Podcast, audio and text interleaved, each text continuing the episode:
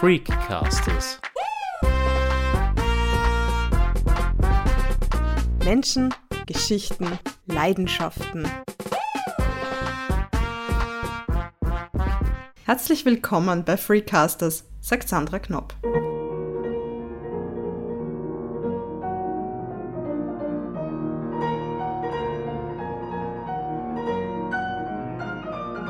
Also ich würde mich schon, wenn ich darüber nachdenke, auch als Freak bezeichnen, weil für mich Freak ist auch jemand, der in seiner eigenen Welt lebt und seine eigene, würde ich sagen, Blase um sich hat. Und ich würde mich schon auch als Musikfreak bezeichnen in diesem Sinne.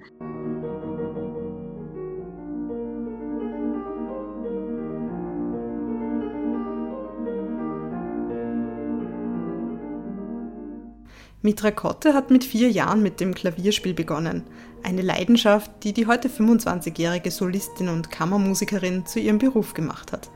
Mitra hat an zahlreichen nationalen und internationalen Wettbewerben teilgenommen und ist mehrfache Preisträgerin. Die Corona-Krise hat auch ihr Berufsleben schlagartig verändert. Konzerte gibt es nur wenige. Große Wettbewerbe wurden verschoben, Reisen abgesagt. In dieser Zeit kam die gebürtige Wienerin auf die Idee, Klavierunterricht via Instagram zu geben und das auf Farsi. Wie kam es dazu? Mein Kollege Christoph Dirnbacher und ich haben mit der Pianistin geskypt. Hallo Mitra, schön, dass du dir Zeit genommen hast für dieses Gespräch. Du bist Solistin und eines der Nachwuchstalente, kann man sagen, am Klavier, mehrfache Preisträgerin verschiedener internationaler Wettbewerbe und aufmerksam geworden auf dich sind wir unter anderem über einen Beitrag auf Arte.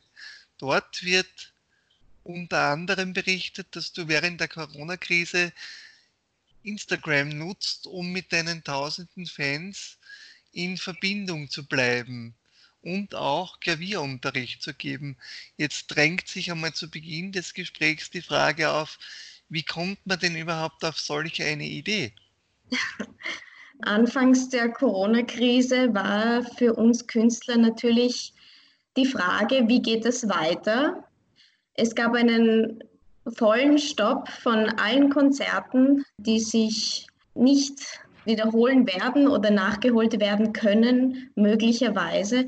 Also kam für uns die Frage, wie können wir unsere Zeit bestmöglich nutzen, oder wie kann ich meine Zeit bestmöglich nutzen, um weiterzukommen, um trotzdem aktiv zu bleiben, einen Überalltag beizubehalten. Und so kam mir die Idee, auf Instagram natürlich mehr aktiv zu sein, weil es eine Online-Plattform ist.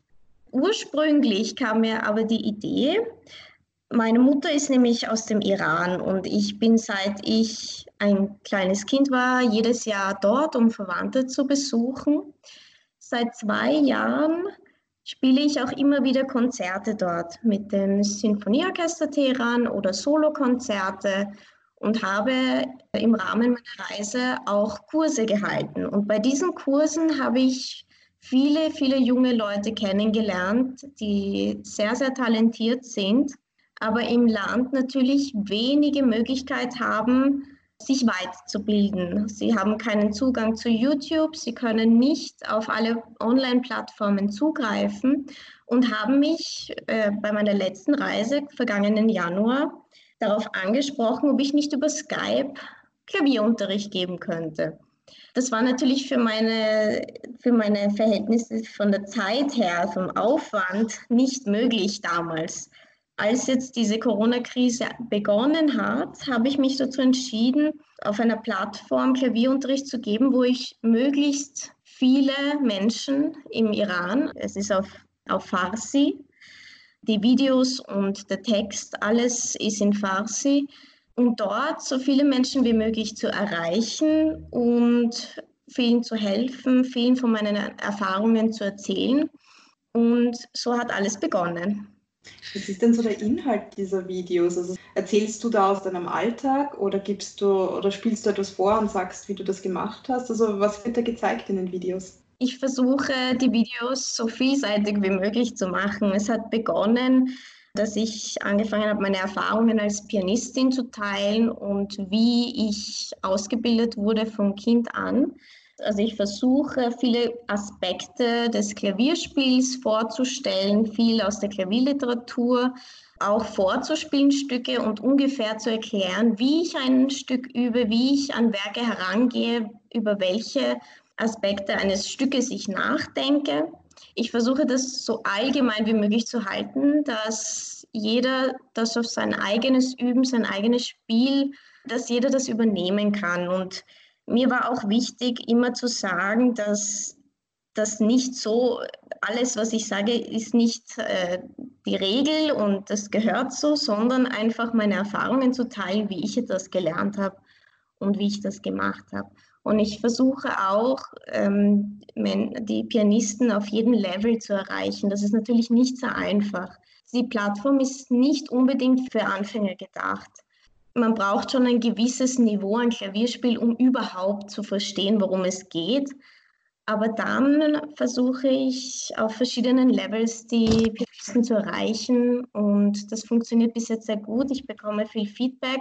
Aus diesem Feedback bekomme ich weitere Ideen für neue Videos und so versuchen wir gemeinsam, also mit den Followern, gemeinsam ein, eine gute Übersicht über das ganze Klavierspiel und die Musik zu bekommen. Punkto Klavierunterricht muss ich schon einmal nachhaken. Also musikalische Menschen, Profimusiker, die Klavierunterricht geben, da bist du ja in guter Gesellschaft, unter anderem mit Schubert, aber auch mit Mozart.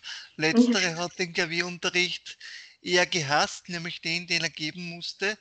Stellt sich schon die Frage, ist das ein Steckenpferd? Macht man das, weil man einfach anderen Menschen etwas weitergeben will oder ist es so einfach die Gelegenheit, die Erfahrung zu teilen? Also ist das eher Technik oder eher Emotion, wenn du Klavierunterricht gibst? Es ist natürlich beides, beides wichtig. Es ist einerseits, dass, dass man das weitergeben möchte, was man gelernt hat und Menschen erreichen möchte, denen nicht die Möglichkeit gegeben wird, dasselbe zu erlernen in, unter den Umständen, wie ich es gelernt habe, in Wien, in einer Musikstadt, auf einer sehr, sehr guten Musikuni, die weltweit anerkannt ist. Das ist natürlich vielen Studenten nicht gegeben und da spielt die emotionale Komponente natürlich eine Rolle, dass ich das auch weitergeben möchte und versuche das bestmöglich mit meinen Mitteln zu machen. Im Beitrag heißt es ja, dass äh, sich im Iran eben sehr viele Jugendliche für europäische klassische Musik interessieren und das auch studieren. Woher kommt diese Tradition? Das ist schon seit, seit vielen Jahren so. Das ist, meine Mutter zum Beispiel kam für das Klavierstudium nach Wien. Es war vor der Revolution natürlich ein westlich orientiertes Land und es gab Zugang zu jeglicher Kunst aus dem Westen, also Filme und, und Musik und alles Mögliche. Und das Klavierspiel äh, hat in den Häusern eine, eine, eine Tradition bekommen, dass, dass man halt doch Klavier lernt, so wie das in Wien vielleicht auch üblich ist, dass, dass man einfach als Kind ein, ein Hobby hat, ein Klavier lernt, in die Musikschule geht. So, so ist das dort mehr oder weniger auch entstanden neben der klassischen persischen Musik. Jetzt würde ich schon noch mal gern nachfragen, weil sehr viel vom Iran, aber auch von Wien jetzt die Rede war. Wenn man dich fragen würde, wo du dich zu Hause fühlst, ob in Wien, wo du geboren und aufgewachsen bist, oder doch vielleicht woanders, was würdest du denn antworten auf solch eine Frage? Ist es für dich leicht, das zu beantworten oder ist das eher etwas, mit dem du Probleme hast, sage ich es einmal so? Ich würde sagen, ich habe keine Probleme, das zu beantworten, denn ich fühle mich wirklich als Wienerin. Ich bin hier geboren und aufgewachsen. Meine Beziehung zu Iran, meine, meine Wurzeln, das ist für mich wie eine Bereicherung in meinem Leben. Das ist eine zweite Kultur, die mir von Anfang an mitgegeben wurde in das Land zu reisen, ist für mich zwar eine, wie eine zweite Heimat fast, jedoch sind die Umstände dort so kompliziert und schwierig, dass es, es ist so wahnsinnig schwer in diesem Land als junger Mensch zu leben und zu arbeiten, dass es für mich auch gar nicht vorstellbar wäre, dort in, in, diesen, in dieser Zeit zu leben. Deine Heimat ist Wien und alles andere, du warst auch in Korea, in den USA, äh, ist eine Bereicherung, aber kann man sagen, Wien ist so etwas wie deine Homebase oder ist das zu weit gegriffen?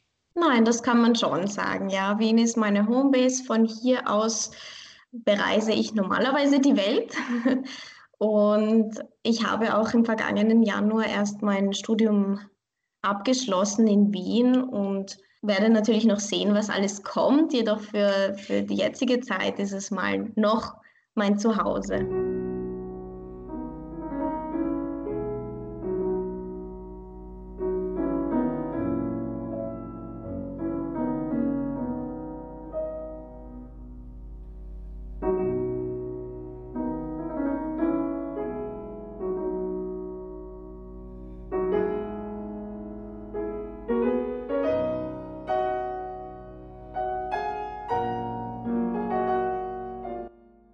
Jetzt würde ich gerne wissen, einfach, wie hat denn eigentlich alles begonnen? Weil wir haben gerade gehört, deine Mutter ist auch Klavierspielerin. Du hast mit selber mit vier Jahren begonnen. Wie kam es denn eigentlich dazu? Ja, es hat äh, sehr harmlos begonnen. Ich habe mit vier Jahren angefangen. Ich wurde natürlich, habe ich meine Mutter zu Hause üben sehen und, und wollte auch spielen. Ich hatte Unterricht an der Musikschule der Stadt Wien bei einer, bei einer Lehrerin so ist das weitergegangen, bis ich mit acht Jahren auf der Uni aufgenommen wurde für einen Vorbereitungslehrgang. Und seitdem bin ich eigentlich dort geblieben. Ich habe dann mein Studium angefangen 2012 und während meiner Schulzeit, ich, meinen Eltern war es auch immer wichtig, dass, das nicht mir aufgezwungen wurde, jeden Tag zu üben. Es war doch am Anfang immer wie ein Spiel, immer etwas, etwas Spannendes war auch wichtig, dass ich, ich war in einer normalen Schule, in einem normalen Gymnasium, ich habe maturiert und während meiner Schulzeit ist, hat sich immer mehr herauskristallisiert, dass ich das auch später in meinem Studium, in meinem Leben immer machen möchte. Und somit hat sich das ergeben, ja. Das war aber jetzt schon mit Verlaub ein bisschen tief gestapelt, weil das war ein Förderprogramm für hochbegabte Kinder und Jugendliche. Die Zuschreibung Wunderkind Konntest du damit etwas anfangen oder ist das eine Phrase, mit der man dich ein Stück weit ärgern konnte? Als Kind, denke ich, äh, habe ich, habe ich zumindest nie über diese Phrase nachgedacht.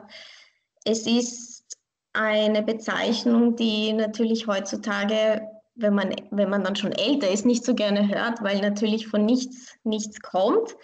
Und Wunderkinder sind natürlich, das Talent wird einem mehr oder weniger bekommt man das natürlich mit, aber diese zwei Prozent, die zum Klavier, das Klavierspiel gehören, sind Talent und der Rest sind natürlich Fleiß und äh, Förderung. Deswegen ist das der Begriff Wunderkind etwas, etwas schwierig zu begreifen zunächst. Ja, aber ich, ich finde, dass, dass, dass der Begriff nicht unbedingt negativ belastet werden sollte. Es ist, es ist einfach, ja, es ist, es ist spannend und man, als Kind bekommt man das sowieso nicht mit. Man, ob man jetzt ein Wunderkind ist oder nicht, das spielt überhaupt keine Rolle. Auf welchem Flügel hast du eigentlich gelernt? Begonnen habe ich auf einem Flügel Kawaii.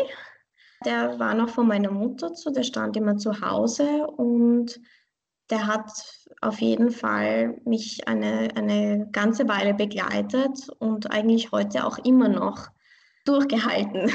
Wir waren vorhin, bevor wir zu den Instrumenten gewechselt sind, beim Wunderkind-Begriff und es ist ja ganz offensichtlich, dass beispielsweise Mozart als ein solches galt bis heute. Und wenn ich so die musikalische Vita anschaue, dann taucht da Wolfgang Amadeus Mozart doch relativ häufig auf. Ist das Zufall oder Vorliebe? Das ist beides. Es ist Zufall, aber Vorliebe auch vor allem, weil in Wien natürlich in der Ausbildung sehr, sehr viel Wert darauf gelegt wird, wie man klassische Musik von Mozart, Beethoven, Haydn spielt. und auch sehr viel daran gearbeitet wird. Und da habe ich äh, gute Professoren gehabt. Und das hat mir dann bei Wettbewerben, die international waren, sehr viel gebracht, weil ich da anscheinend sehr viel punkten konnte und Preise gewinnen konnte für Musik, vor allem von Wolfgang Amadeus Mozart.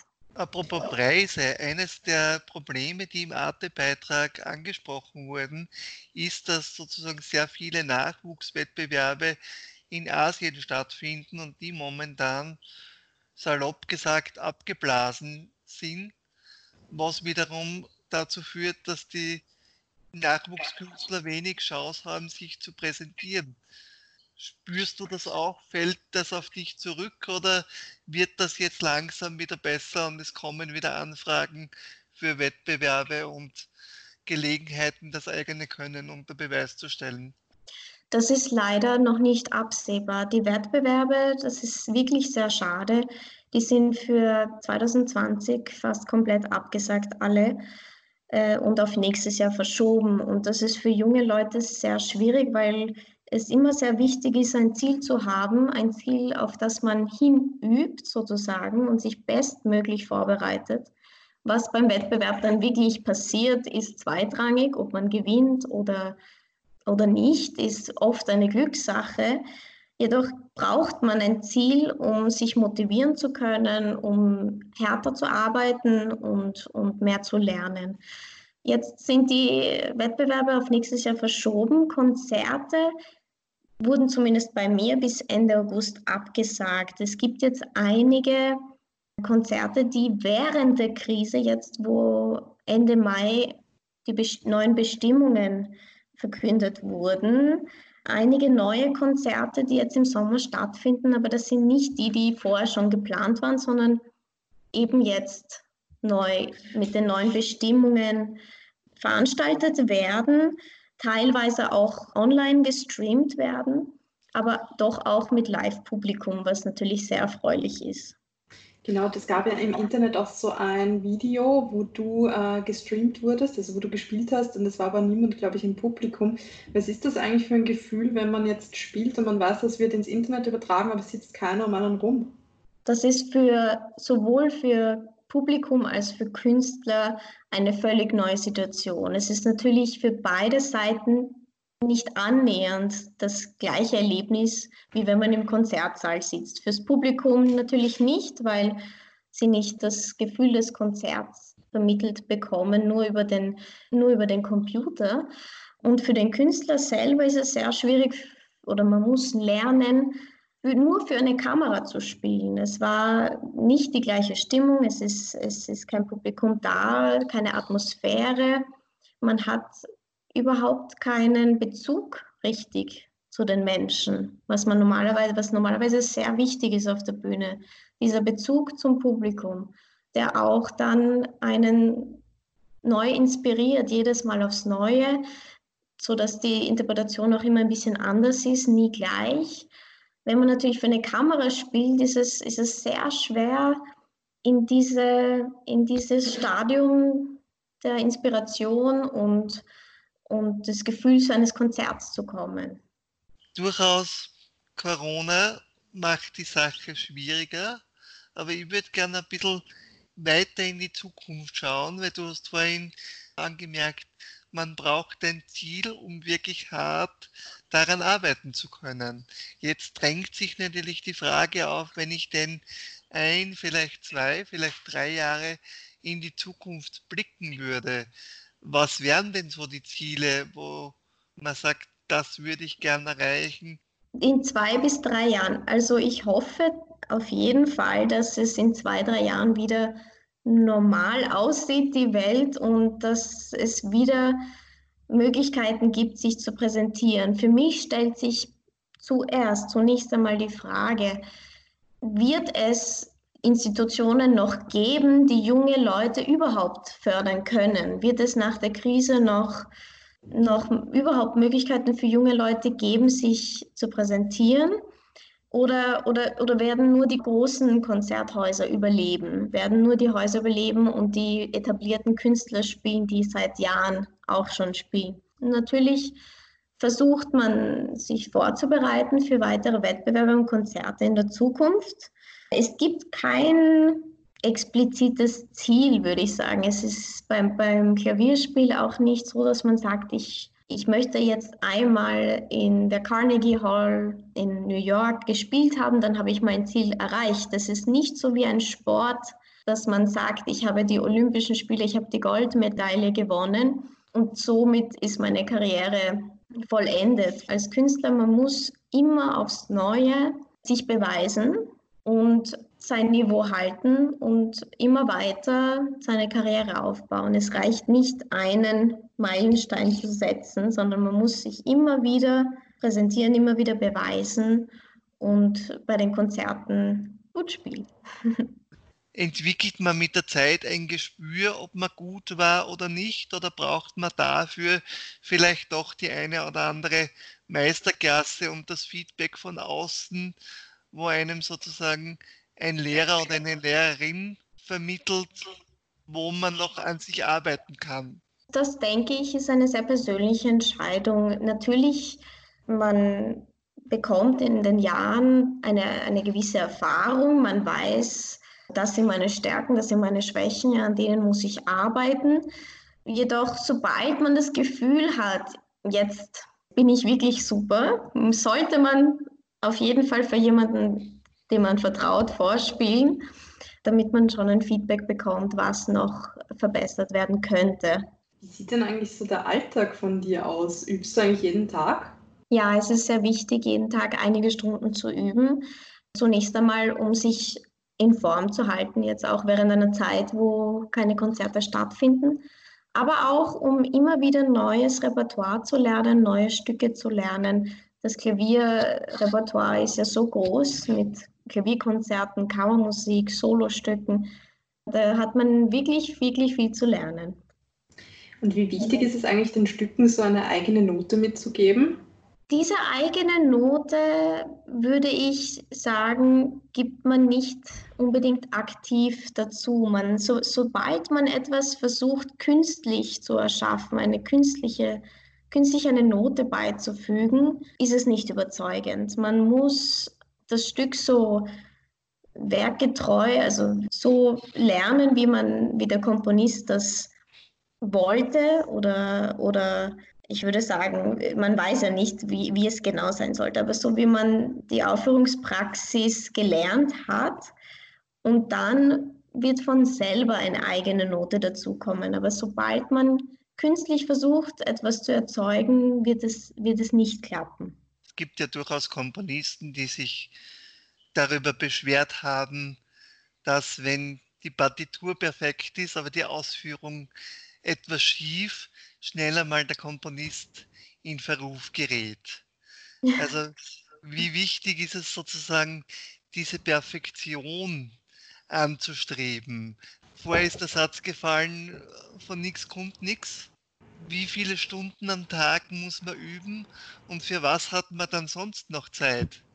Das hängt natürlich von dem Stadium ab, in, in, wie alt man ist. Also natürlich als Kind übt man weniger, als wenn man schon Teenager ist oder wenn man im Studium ist. Ich würde sagen, es ist immer sehr wichtig, konsequent zu arbeiten. Natürlich für Teenager besonders. Das ist genau der, das Alter, wo man sich am meisten entwickeln kann. Und natürlich so viel wie möglich nebenbei machen zu können, ist schön. Also wenn man, wenn man die Schule daneben schafft und, und fertig machen kann, ist, finde ich, sehr wichtig. Ob man Hobbys noch äh, haben kann daneben, denke ich schon. Es ist, man muss wirklich eine gute Balance finden zwischen Arbeiten und, und Freizeit. Und das, das muss jeder für sich selbst entscheiden, wie viel, wie viel man auch braucht. Und darf man fragen, welche Hobbys das bei dir sind? Ich lerne sehr gerne Sprachen, ich ähm, lese sehr gerne und ich bin gerne draußen im Freien, im, im Grünen und mache gerne Sport.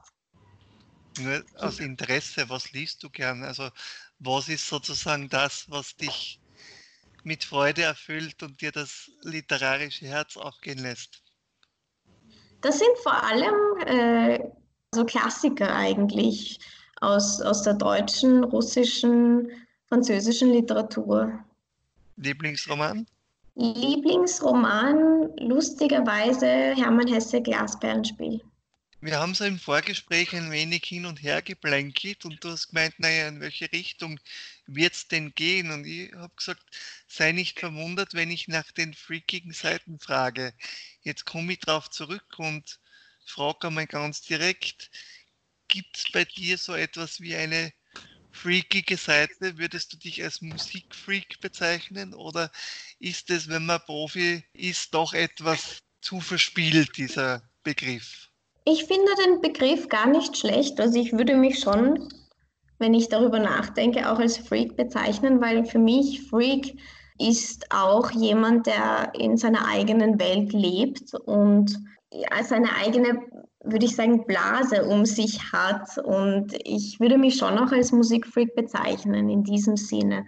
Nur bei diesem Beruf reicht es nicht nur Freak zu sein. Man muss nicht nur Musik interessiert sein, nicht nur Klavier spielen, sondern auch heutzutage sehr gut sprechen können, netzwerken können, wissen, wo man Möglichkeiten findet. Also es reicht nicht mehr, nur ein Freak zu sein. Und wie wichtig sind Bilder in unserer heutigen Mediengesellschaft, weil wir sind hier ein Podcast und eigentlich liegt das Gewicht ja auf einer Audiospur. Dennoch äh, gibt es bei dir über Instagram sehr viele Videos und auch Bilder. Ist das heutzutage notwendig oder ist das einfach ein Steckenpferd von dir? Es wird meiner Meinung nach immer mehr notwendig, auch um zu zeigen, auch wie man selber ist, um den Leuten auch mehr ein Bild zu machen von nicht nur von der Musik, sondern wie man als Mensch ist. In diesen Videos sieht man auch natürlich, wie ich, wie ich aussehe, wie ich spreche und wie mein Leben ausschaut. Und da können sich die Leute ein besseres Bild machen, sie können sich das besser vorstellen. Auch im Konzert natürlich, man, man, man sieht jemand, den Künstler auf der Bühne. Es ist nicht nur die nicht nur der Ton. Da könnte man ja auch eine dunkle Bühne oder, oder nur im Radio zuhören. Also es ist schon Teil des Erlebnisses, Teil des Musikerlebnisses, auch sehen zu können, was da auf der Bühne passiert. Jemand, der so vieles gespielt hat wie du, unterschiedlichster Machart, gibt so etwas, wo du bis heute sagen würdest, das ist ein Lieblingsstück von mir oder wenn ich das spiele, verbinde ich das mit einer ganz bestimmten Emotion, mit einer ganz bestimmten Begebenheit in meinem Leben? Gibt es sowas noch oder ist es einfach so, dass man sagt, das ist ein Musikstück und das spiele ich, um es möglichst perfekt zu haben? Nein, also das sollte es gar nicht sein. Es ist natürlich das Ziel auch zu jedem Stück eine gewisse Emotion, ein gewisses Erlebnis verbinden zu können und um einfach einen sehr persönlichen Bezug zum Stück zu haben. Natürlich, man spielt auch am liebsten Werke in Konzerten, die man einfach liebt und, und gerne spielt, weil man viel damit verbindet. Nur ein Stück zu spielen, um es einmal gespielt zu haben, ist notwendig in der Ausbildung natürlich, damit man alle Genres, alle, alle Jahrhunderte an klassischer Musik gespielt hat. Jedoch Später sollte man sich auf Stücke auch konzentrieren, die einem wirklich am Herzen liegen. Und das spürt das Publikum auch. Und was wäre das bei dir? Das ändert sich interessanterweise sehr häufig und man entdeckt immer wieder neue Komponisten und neue, neue Werke, die zu einem passen und die dann auch im Laufe des Lebens zu verschiedenen Situationen passen. Nur allgemein würde ich, wenn ich, wenn ich sagen würde, ich müsste mir Komponisten aussuchen, die mir am besten gefallen, wären das wahrscheinlich Schumann und Schubert. Die Emotion, sagst du, ist durchaus wichtig und was sozusagen dich bewegt, ändert sich immer wieder. Das ist richtig, ja. Das ändert sich immer wieder. Das Einzige ist, wenn man auf der Bühne ist, man darf sich nicht zu sehr verlieren als Künstler in der Musik. Es muss immer noch das Hauptziel sein, dass das Publikum dieses Erlebnis, dieses, diese Empfindung spürt, dass, dass dieser Funke überspringt. Wenn man selber sehr, sehr viel empfindet, aber das Publikum nichts, das ist natürlich nicht, nicht sehr produktiv. Gibt es eigentlich Orte, wo du besonders gerne spielst? Ja, also natürlich äh, in Wien, das äh, Konzerthaus und Musikverein sind, haben tolle, tolle Seele, aber auch äh, kleinere Salons, wo, würde ich sagen, 100 Leute vielleicht kommen können, geben mir schon ein, auch ein schönes Gefühl, wenn es ein, eine kleinere Runde ist, so, die viel intimer ist. Im kleineren Rahmen ist es für den Pianisten oft leichter, eine, eine Verbindung zum Publikum zu bekommen. Man, man spürt das Publikum viel stärker. In einem großen Konzertsaal ist man doch ein bisschen weiter weg und, und sieht das Publikum auch nicht. Die sind meistens im Dunkeln. Es ist natürlich eine ganz andere Atmosphäre. Bevor wir im dritten und abschließenden Teil des Gesprächs unter anderem über die finanziellen Aspekte des Musikberufs und über Wettbewerbe und Vorbilder sprechen, hören wir nochmals mit Rakotte. Sie spielt das Stück Gretchen am Spinnrad, im Original ein Lied von Franz Schubert, bearbeitet von Franz Liszt. Die Musik aus dieser Sendung stammt aus einem Konzertmitschnitt. Mit Rakotte hat im Mai 2020 im Bösendorfer Salon in Wien gespielt. Das Konzert wurde online gestreamt.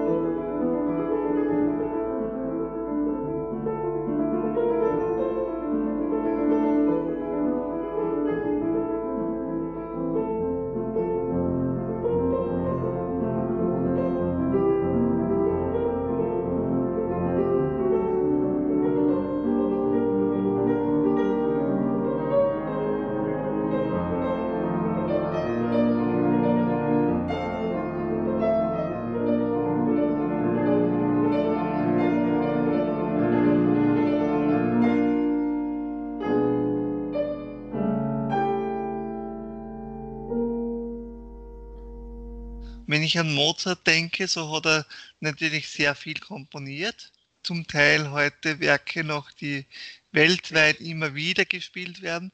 Aber die Rechnungen hat er finanziert mit eigentlich ja, Konzerten. Er war über weite Phasen seines Schaffens ein Konzertpianist, wenn man das so flapsig formulieren würde.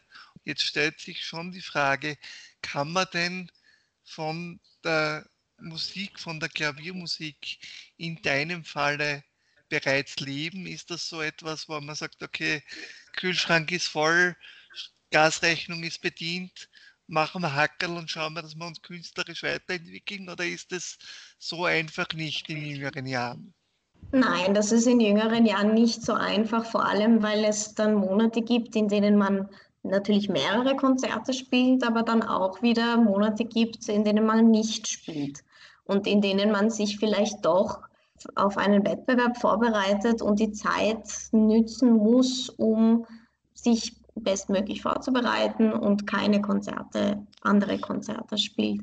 Das ist äh, eine persönliche Entscheidung. Ähm, natürlich ist es als junger Musiker sehr schwierig, neue Kontakte aufzubauen und so viele Konzerte wie möglich zu spielen.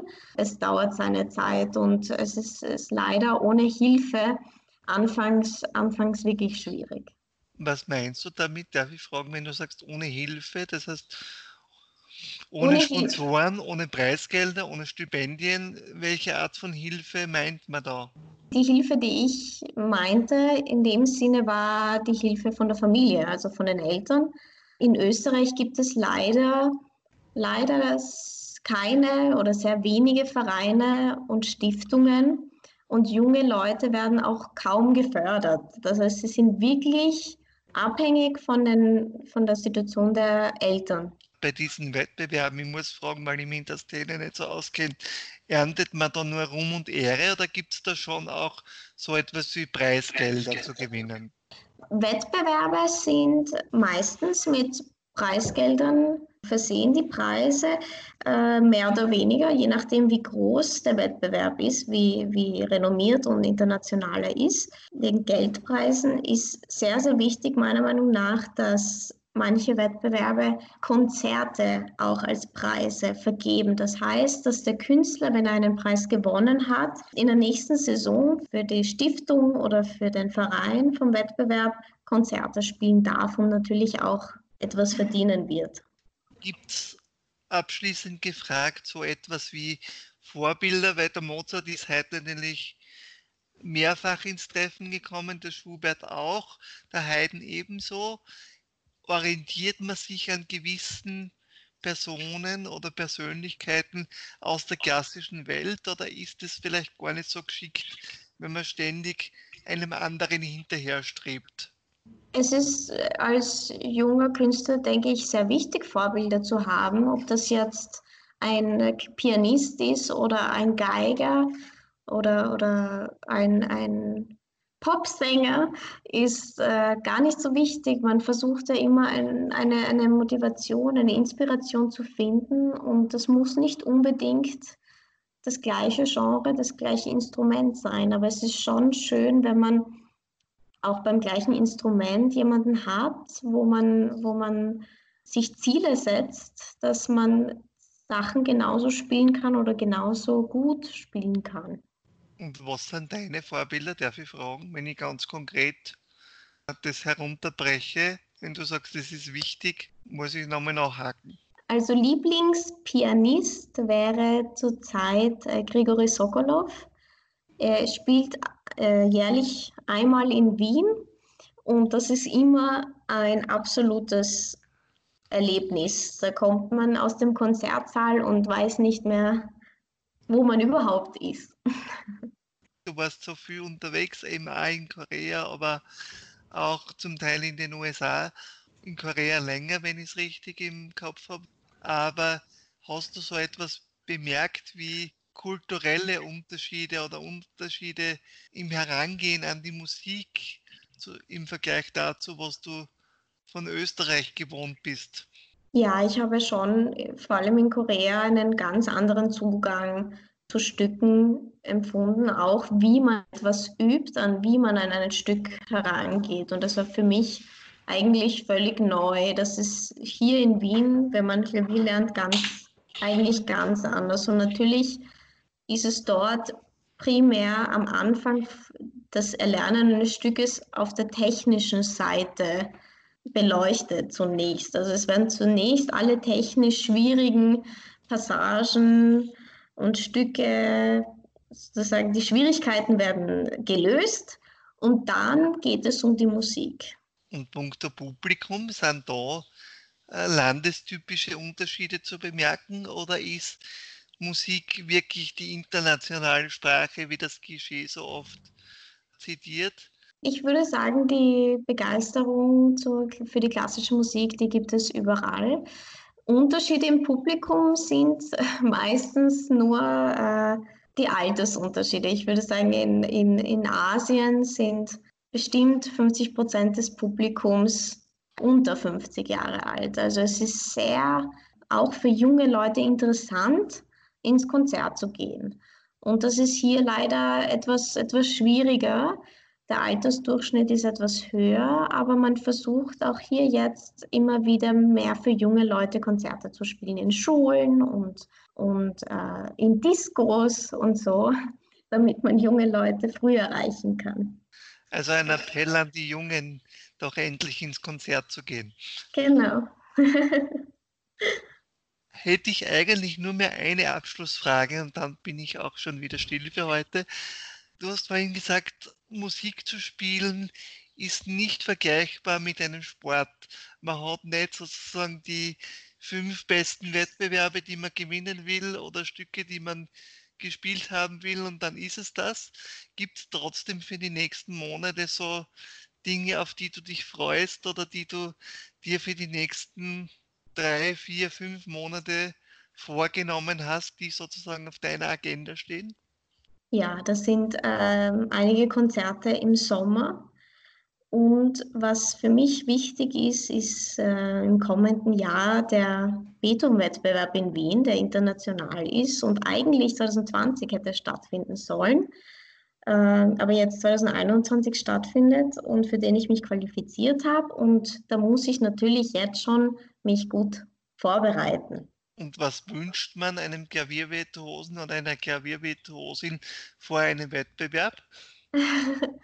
dass man die Musik genießt und nicht daran denkt, dass es eigentlich ein Wettbewerb ist, sondern wie in einem Konzert spielt. Ja, dann würde ich sagen, beschließen wir doch das heutige Freakcasters-Gespräch Menschen, Geschichten, Leidenschaften mit den allerbesten Grüßen und Wünschen von unserer Seite für eben diesen Wettbewerb, der hoffentlich stattfinden kann. Wünschen dir alles, alles Gute und sagen danke, dass du heute dir so lange Zeit genommen hast und trotz der vielen bohrenden Fragen nicht aufgegeben hast. Danke. Danke vielmals. Ich habe mich sehr gefreut. Wer Mitra Kotte diesen Sommer live erleben will, für den gibt es folgende Gelegenheiten.